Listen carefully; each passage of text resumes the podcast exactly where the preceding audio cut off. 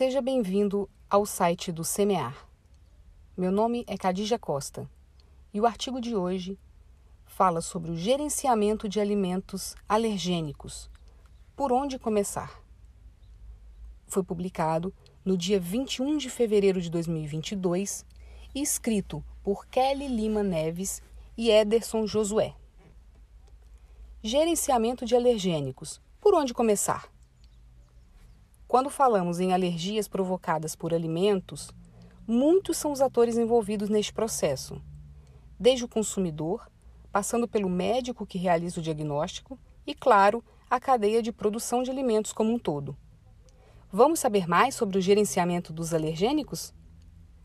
Todos os envolvidos neste assunto possuem um papel fundamental para que o consumidor tenha uma vida saudável. Neste artigo, falaremos da cadeia de produção de alimentos e a importância de cada área ou setor para garantir um correto gerenciamento dos alergênicos. Como é feito o gerenciamento de alergênicos? O princípio básico para uma correta gestão de alergênicos em uma indústria de alimentos ou em um estabelecimento de alimentos é a implementação de um eficiente canal de comunicação entre os diferentes setores e atores. É importante entendermos que o envolvimento da direção é de extrema importância e vital ao sucesso do programa, assim como em qualquer programa de qualidade ou de segurança dos alimentos.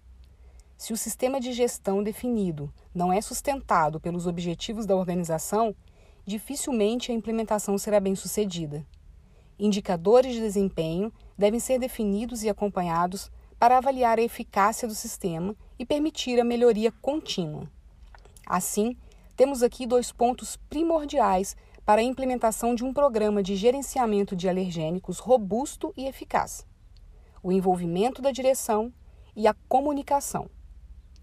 Para uma comunicação assertiva, é necessário mapear a empresa e todas as áreas envolvidas no gerenciamento de alergênicos.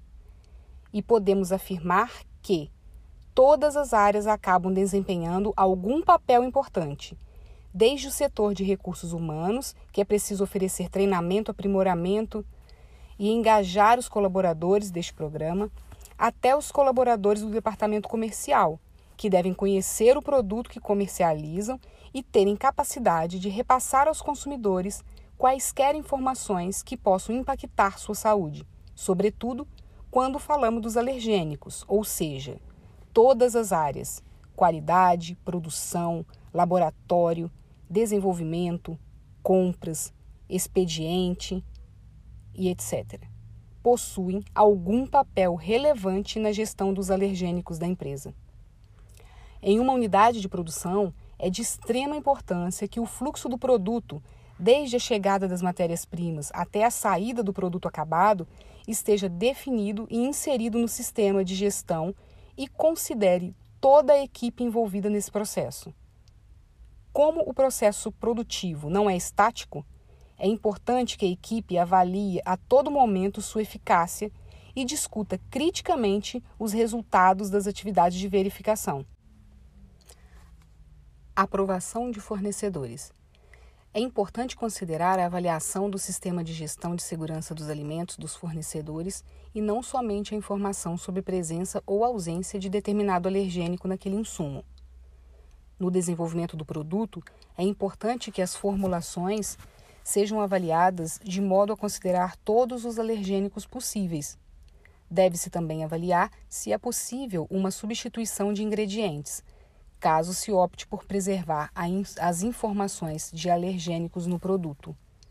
Outro ponto importante nas formulações é que, caso haja uma mudança de fórmula, esse ingrediente será criticamente avaliado e seu impacto na segurança do produto deverá ser levantado. As instalações, equipamentos e processos deverão ser estabelecidos após um estudo de possibilidades de contaminações cruzadas durante o fluxo de produção do produto.